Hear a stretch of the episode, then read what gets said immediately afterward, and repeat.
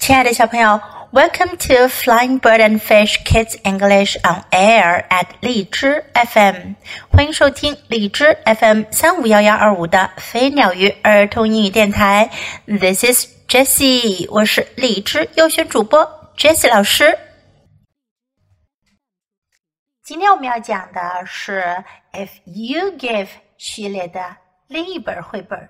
If you give a pig a party，如果你给猪一个派对。If you give a pig a party, she's going to ask for some balloons. 如果你给猪一个派对，它会要一些气球 （balloons）。气球。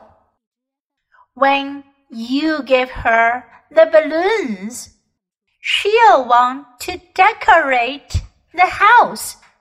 如果你给她一些气球，她会想要装饰屋子。When she's finished, she'll put on her favorite dress. 当她装饰完屋子，她会穿上她最喜欢的裙子。Then she'll call all her friends to invite them to the party. 然后她就会给她所有的朋友打电话，邀请他们来参加派对。Her friends won't be home, so you'll go with her to look for them. 她的朋友们不会在家里， 于是呀，你就得跟着他一起去找他们。On the way, she'll see a street fair。在路上，他会看到街上的集市。She'll want you to take her on the bumper cars。他会想要你带他去坐碰碰车。All her friends will be there。 他所有的朋友们都会在那儿。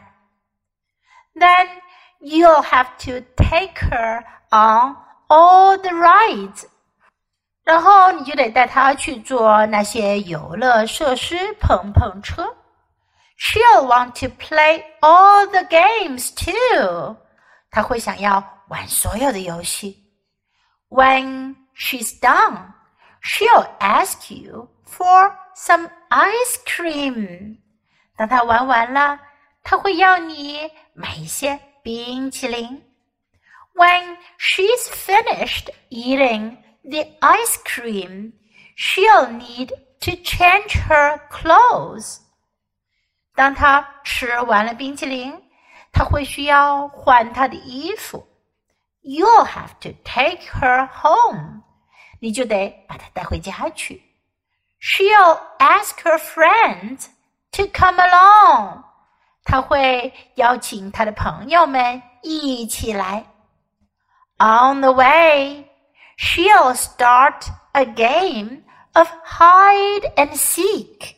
在路上，他会开始玩捉迷藏的游戏。When you finally get home, you'll have to make dinner。当你终于回到家里。 你就得做晚饭了。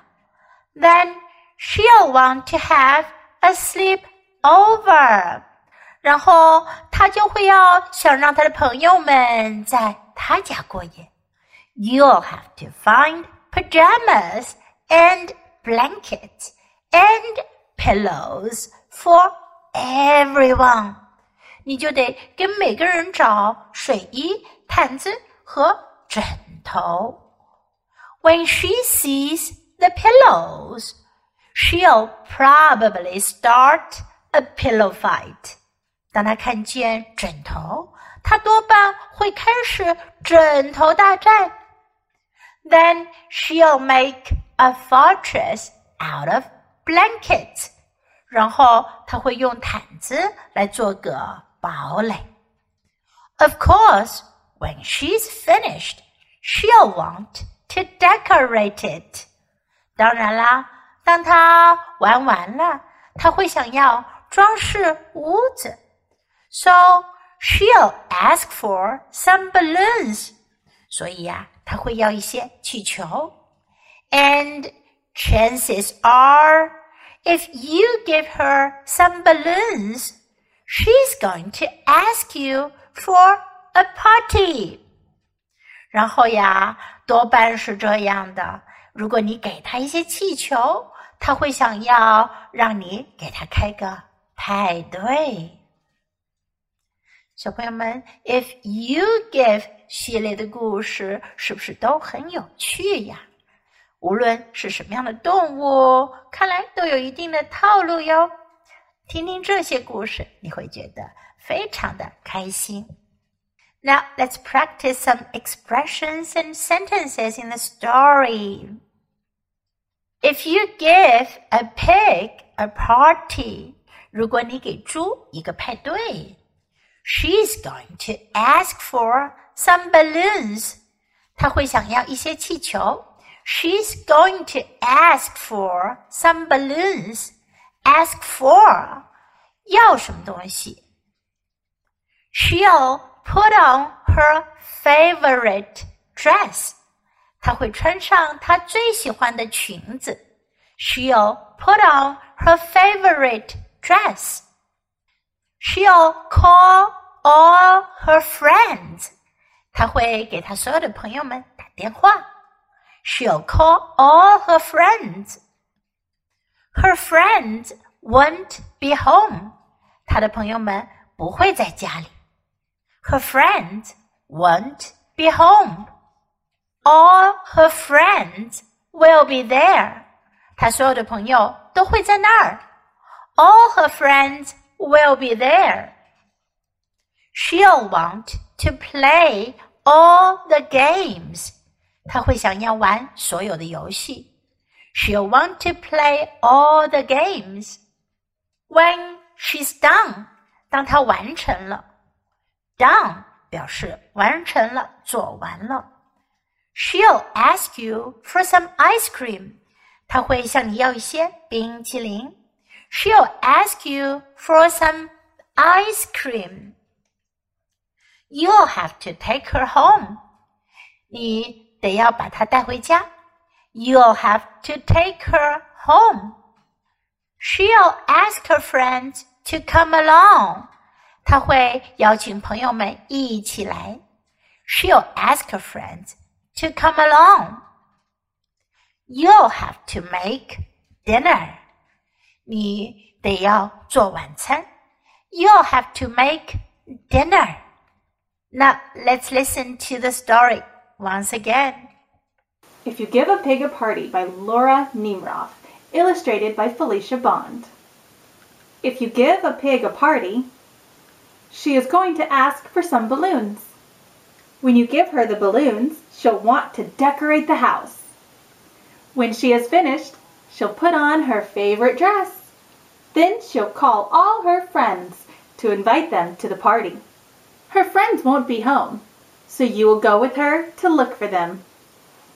On the way, she'll see a street fair. She'll want you to take her on the bumper cars. All her friends will be there. Then you'll have to take her on all the rides. She'll want to play the games too. When she's done, she'll ask you for some ice cream. When she's finished eating the ice cream, she'll need to change her clothes. You'll have to take her home. She'll ask her friends to come along. On the way, she'll start a game of hide and seek. When you finally get home, you'll have to make dinner. Then she'll want to have a sleepover. You'll have to find pajamas and blankets and pillows for everyone. When she sees the pillows, she'll probably start a pillow fight. Then she'll make a fortress out of blankets. Of course, when she's finished, she'll want to decorate it, so she'll ask for some balloons. And chances are, if you give her some balloons, she's going to ask you for a party. 小朋友，你喜欢今天的故事吗？记得给 Jess 老师点赞哦！还有，别忘了下载到手机上收听，更方便哦。Thanks for listening. Until next time, goodbye.